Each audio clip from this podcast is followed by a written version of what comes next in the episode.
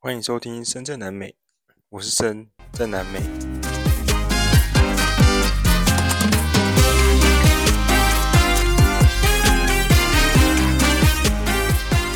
我跟你讲，南美洲就是有很多很北烂的事情，你想不到的事情，或是你逻辑完全不通的事情，这个都会发生。我举个例子。我们现在的时间是七月八号，礼拜六，然后晚上的十点五十九分，就是十一点嘛。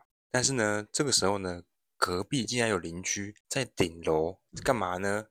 那边唱歌，然后开那种很热情的南美音乐。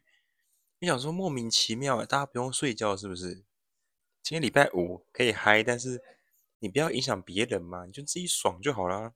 所以我现在躲在房间里录音，因为我如果去顶楼录音。一定会被收进去，那个太吵了啦，在房间都听得到，何况是在上面。总是你会觉得说，干这种人怎么会在这种地方出现啊？我跟你讲，南美洲就很多这种北南的事情。再举几个例子，像我现在在沙发冲浪嘛，然后呢，我们那个沙发冲浪的主人昨天晚上就说，哎、他他妈妈拿了一一根草，说这个东西是不是美丽旺娜，是不是大麻？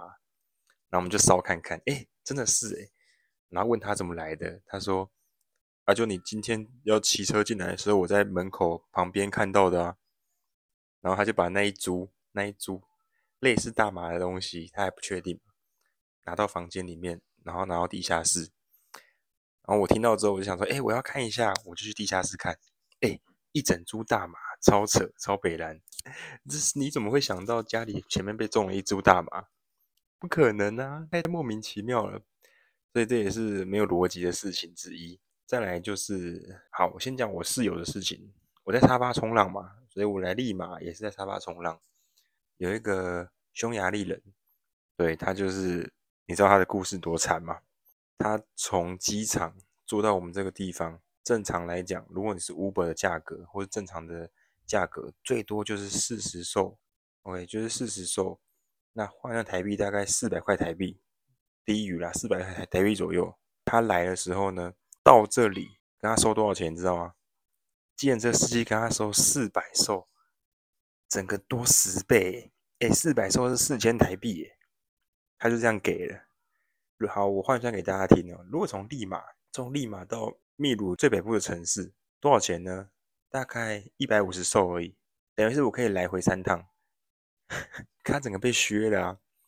那莫名其妙啊！这种人，这种地方就喜欢削外国人、削观光客，所以一定要很小心啊，对啊，我觉得秘鲁相对是安全，但是利马就是整个秘鲁最危险的地方，所以还是要很小心。好，继续，在这个沙发冲浪呢，我们的屋主是一个女屋主，然后他们家有很多房子、很多房间呐、啊，租给别人。所以他们有留一个空间给我们沙发冲浪住。那我们昨天就聊了很久啊，然后就他决定说，哎，那我们今天一起去山上践行吧。好，我想说，哎，既然可以跟当地人去践行呢，反正我也没有安排行程，那就就一起去吧。结果没想到去的时候呢，他竟然要我帮他付钱，他就说，哎，你餐费要帮我付啊，那你的车钱也是要帮我付这样子。可是我说，你昨天晚上没有说啊，为什么要帮你付钱？我想到这个东西就很干，你知道吗？就算我在这里可以放我的摩托车，可以有地方睡，有冰箱可以用，但是这种东西还是要事先讲好啊，就跟前面那一集热水一样嘛。如果你就说有热水，结果我开没有，那那就是一种诈骗啊。那我今天已经出来玩了，然后你叫我帮你付钱，你说有奖，但我没有听到啊，就整个感觉就很差。后来我还要问那个匈牙利人，我说：“诶，他昨天有说要帮他付钱吗？”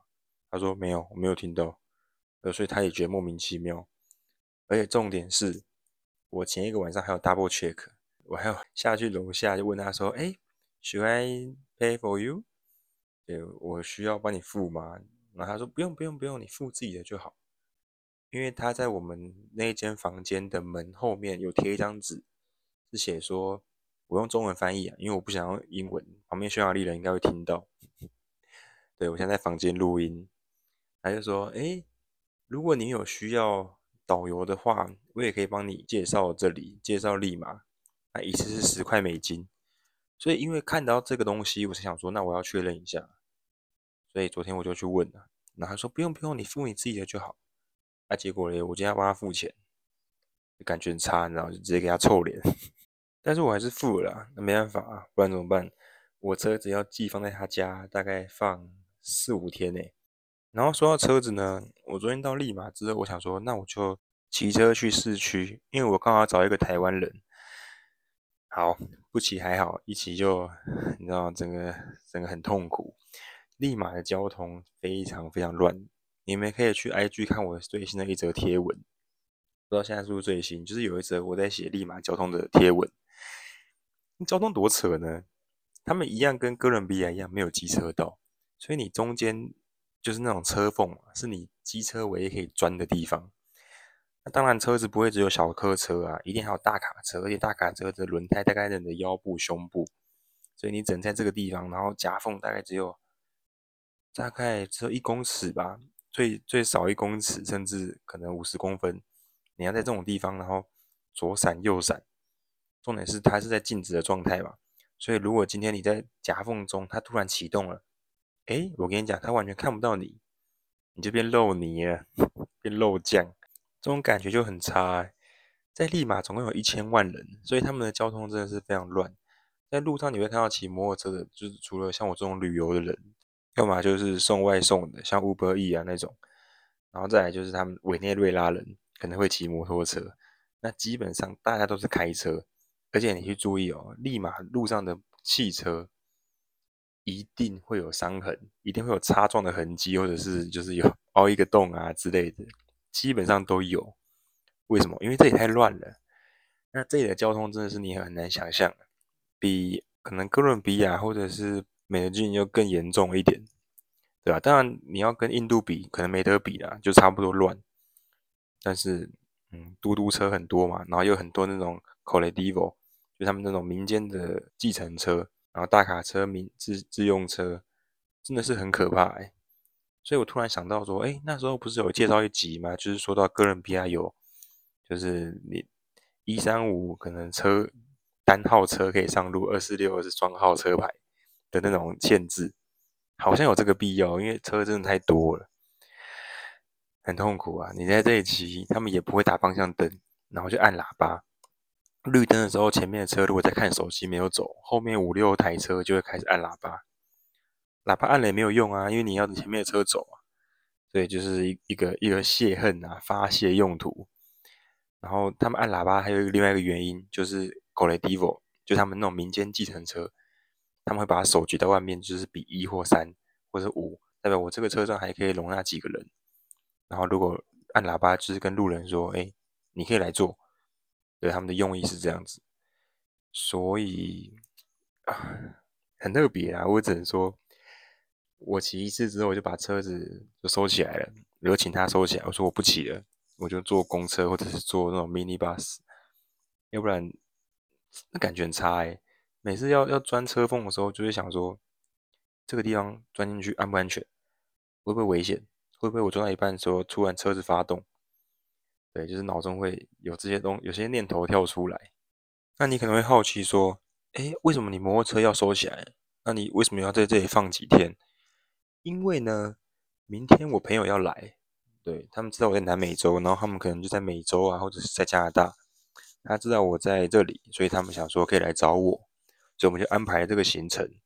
那这个我前面应该有讲到啊，所以我上瓦纳斯跟卡纳斯，我就在犹豫，但是刚好时间绰绰有余啊，没有想象中这么赶，所以，嗯，我要先把车子跟行李寄放在这边。然后我们要飞到 Iquitos，就是亚马逊的一个城市，然后去那边。然后说到亚马逊呢，很多人他们当地人也是哦，就会问我说：“哎，那你要去喝死藤水吗？”那我说：“为什么要吃死藤水？我连抽大麻都不在想哎，这样如果出事不是很麻烦吗？”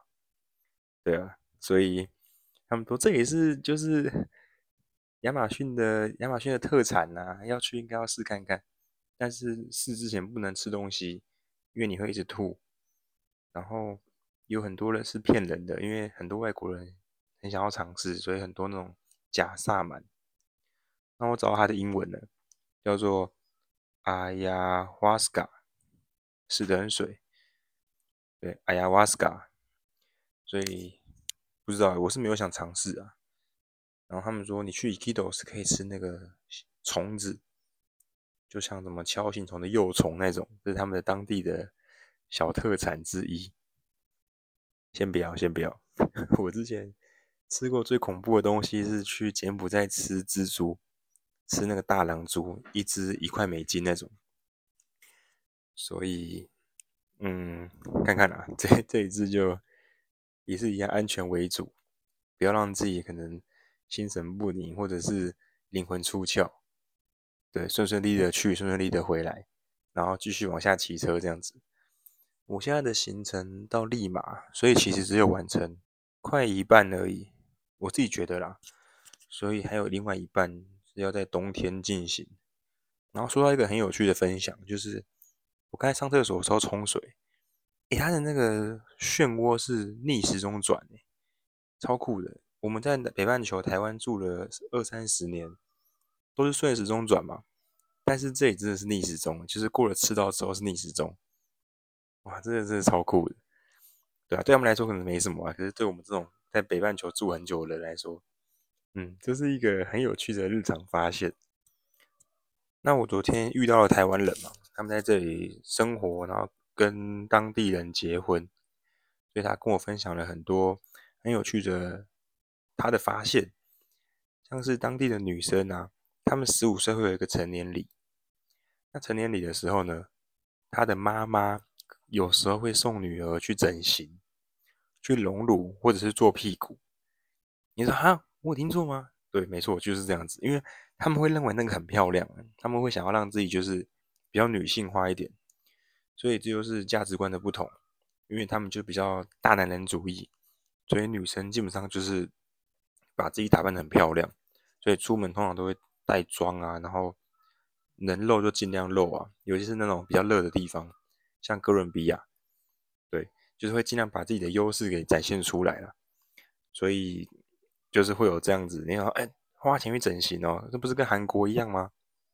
对，他们这里就真的是有一部分人是这样子，听到也是蛮蛮蛮吓到的，哎，我以为他们都很天然呢，没有没有，有一些是整出来的。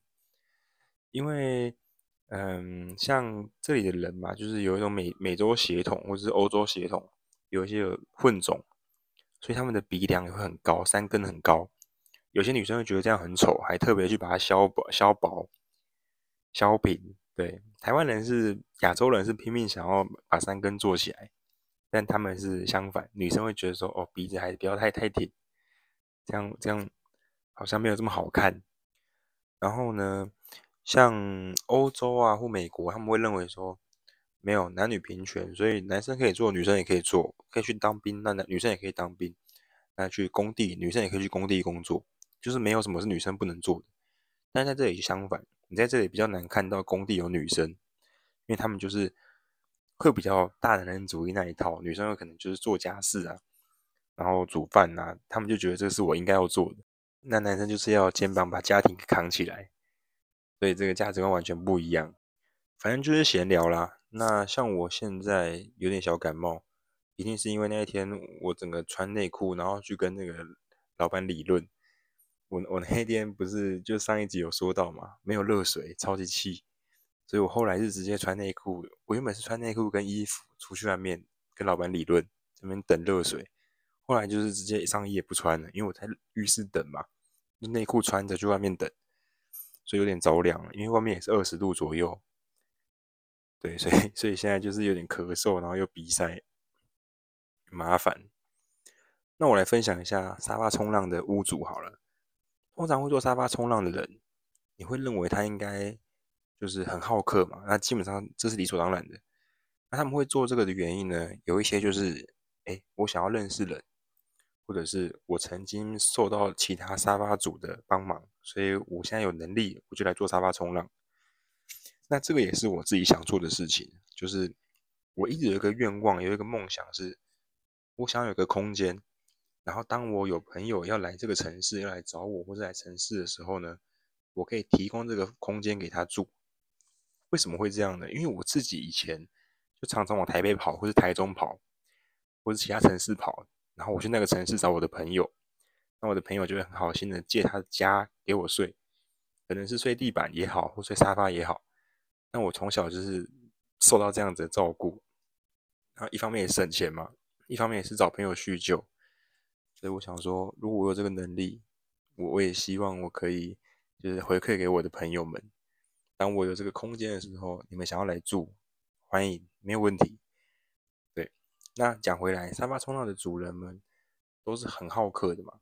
可是呢，他们并不一定都会讲英文。对，所以像我之前住了两三个，就只会讲西班牙话。当然，当然我会选尽量会讲英文的啦。那他们可能也会看嘛。如果我只会西班牙话，可是你你你不会西班牙话，那。可能有些就不会让你来住，所以这也是就是情投意合啦，你愿意我愿意，然后就就就 match 这样子。那如果不行也没关系，再找就好。反正大不了最低限度就是住旅店嘛，对啊。然后如果有沙发冲浪，哎，刚好可以省一下钱住一下。只是像今天我住的这个地方，就是有点始料未及，没想到竟然要跟我收餐费跟那个车钱。哎，虽然说没有很贵，两三百块，但是你是觉得感觉很差啊。你有没有先讲？应该要先提醒我才对。先小人后君子嘛，把规则讲清楚，这样我付就不会这么不甘愿。那我住这个房间，它有一个冰箱，然后有两个床，所以我跟那个匈牙利人各一个床。然后它旁边还有放十罐、二十罐水，跟饼干、跟啤酒。但是不是让你免费喝的，它上面有标价，就是说如果你有需要，一罐水是两块钱一公升，然后一个啤酒是十块钱。我跟你讲，这个超爆干贵的，两块钱的话，我可以买大概两公升的水。对，所以 我后来昨天晚上我到的时候嘛，我就带了一个七公升的水过来。哎，没带还好，我一带过来，那个屋主的妈妈就开始念说：“哎，我家里有水啊，你怎么没有买呢？你怎么自己带一罐水来呢？”这时候我就只能幽默的化解，我就跟他说：“不好意思，我把它当垃圾，我把它倒掉。”那他们就在那边笑。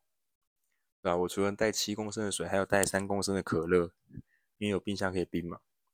其实我最想要带的是冰淇淋，因为我想要买一盒冰淇淋吃。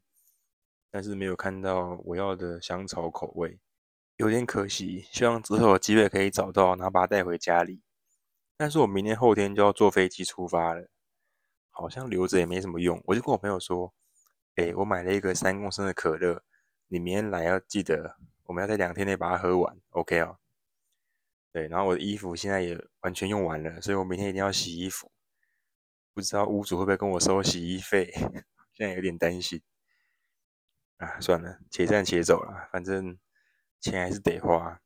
这又要讲回到我那个金钱观那一集，有时候还是很在意这些小钱，你知道吗？那在意的原因就是，它是预料之外的花费，对，又而且又又不是说你你你今天非花不可，你你是被迫是在你没有被告知不情愿的情况下必须得花，就觉得怎么会这样子？那南美洲其实很多，人家就说很多骗子，或者是他们就很喜欢出尔反尔。像我们今天要坐车上去，去那个山上，然后下来，他前面讲好了，上去下来总共是二十块钱。结果我们刚刚要离开的时候呢，屋主就跟那个司机在边讲，司机司机跟他说：“哎，我带你们上去等那么久，还带你们去其他地方，所以我收二十块不够，还要再多一点。”然后再多一倍，要四十块。然后还有说不行啊，一开始讲好了，不是这样吗？他们在那边讲了十几二十分钟，我跟匈牙利人在旁边聊天。我想说，哇塞，怎么回事啊？那个应该要先讲好才对啊。后来我们也不可能付嘛，因为一开始讲的就是这样子，又不是没讲。所以后来司机就把门关起来，就默默的开走，他也很不爽。但但也还好啦，因为他下山的时候有再找到四个人，所以一起带下山，他又额外赚了一人十五块嘛，他额外赚了六十块钱。对，他们这个就是这样嘛，就是搭便车的机制这样。然后我在车上，我有问司机说：“诶，你每天都走这个路线吗？”他说：“对，每天都走这个路线。”那我你今天早上呢，就是我们先坐 Gradivo，然后先先坐那种 mini bus 嘛，先往北边走，然后到了之后呢，我们再转那种可以上山的 mini bus，他们就会拿一个牌子啊，说，哎，我要去哪个山，我要去哪里。所以到我后天，我跟我朋友要去机场，也会用这个方式做。那如果去机场，应该一个人只要三块钱吧？只是我不知道他会不会看我外国人给我加钱。或者是看我有大背包给我加钱，不知道这要先讲好，这一定要先讲好。对，只是在车上其实还是要小心啊，像也不能滑手机啊，或是就是完全很放松的拿钱包出来，这样你怎么不见的，怎么被偷的，你一定会记忆很深刻。因为在大庭广众下手机被抢走，或钱包被拿走，然后那个人就跑走了，你一定也束手束手无策啊。对，南美洲就是这样，不要忘记你在南美洲，不管是哪里，都要保持警戒，保持小心。那利马也是整个秘鲁最危险的城市，所以，对，他们说很多那种委内瑞拉人，哎，委内瑞拉人真的是 不知道怎么形容哎，他们他们他们他们真的是在南美洲各地横行，一堆难民，然后又一堆人，然后恶名昭彰的在南美各地。然后做各种勾当这样子，像我朋友就说，他们会有委内瑞拉人的那种机车帮，他们晚上会像暴走族一样，就是骑车然后去偷啊，或者是抢东西这样子，很恐怖。或者是他们也会拿刀拿枪，当然这不止委内瑞拉人啊，只是比例上来说占比较多，很恐怖。对，所以还是一样秉持几个原则。那我现在比较担心的是我的朋友啦，因为他第一次来南美洲，不知道会不会太放松。因为我来之前我是恐惧大于兴奋嘛，所以我一直很警戒。但是我不知道，希望他也可以不要这么松散，然后可以顺利的安全下庄。当然，我现在也才完成准备要一半嘛，所以我也希望我后续可以维持警惕，不要因为前面没事，后面就没事。每一天都是新的可能，都是新的开始。像我之前就有自己理出一个想法，我的心情基本上都是平静的，都是在水平线上面，不会太高兴，也不会太难过。这忘记之前有没有录过了，但是好像是我自己日记有写，对啊，因为你今天就算过得很开心，过得很好，然后哇，受到屋主的照顾，然后有人请你吃饭。然后选到了很好的、很便宜的油，然后一天都过得很顺利。但是明天开始又是新的开始，所以不能因为今天过得很爽，然后明天就啊，就是一定要会一样爽。那或者是我今天如果摔车了，或者我今天很沮丧，然后我我没办法找到很好的住宿，然后吃东西很烂，但是明天睡觉起来又是新的开始，可能一切又不一样。所以其实我的心情并没有什么大喜大悲的问题，大概就是平常心啊。对啊，其实大概就是维持一个水平值，所以也希望警惕的心也可以维持一个水平值，不要因为哎前面都很安全，就是目前没什么恐怖的遭遇，然后后面就放松警惕，这样子最危险。对啊，所以嗯，我觉得这个东西还是要时常注意啊。就算我没有刮胡子，就算我现在脸看起来很凶，还是会有人来惹你啊。对啊。你也没办法先做预设嘛，这种东西就是防不胜防，没事就好。那出事了，就是要检讨为什么出事。那如果你已经把该防备的防备好了，该小心的小心好了，那就是不幸运而已啊。好了，现在时间是十一点半，顶楼还是有在唱歌，对，只是比较没有那么大声。差不多整理整理，准备要睡觉了。明天朋友要来了，这是河流篇。就是大家汇集在这边一起旅游，这是新的开始，又是一种新的不同的旅游方式。OK，所以南美洲行程真的很精彩。除了我自己骑车之外，然后还有朋友一起，像厄瓜多、索拉亚或者是哥伦比亚遇到了那个 Andres 他们，甚至是在秘鲁遇到我朋友，这也会请他们再一起来录啦，到时候再介绍。然后我那时候出发的时候，在美德郡的日本朋友。他也来到了秘鲁利马，我们会一起去伊基多斯，但是不同班机啊，只是会一起在那边，所以有机会会再见面。这真的是很好的缘分，对啊，隔了一个月，哎，又见面了，在南美洲见面，蛮好玩的。好了，我是森，在利马。那如果你觉得哎，我的语音日记很有趣的话，也欢迎去 Instagram、IG，然后留言给我，或者是去 Apple Podcast、Spotify 给我五颗星。哎呀，这很简单啦，就按一下就好了。那如果你觉得哎，好像蛮有趣的，你想要赞助我的话，也可以欢迎去表单上留言。那之后会有，应该是直接可以跟我说啦，你们可以私信我说你想要明信片，对，那我到时候再寄给你，我会亲手写明信片寄给你。那价格我会再跟你说，这就不用担心。然后你觉得满意，你觉得 OK，那我再帮你买，然后帮你写，帮你寄。好了，就这样吧。那我们就下一期见了。Nos vemos，ciao ciao。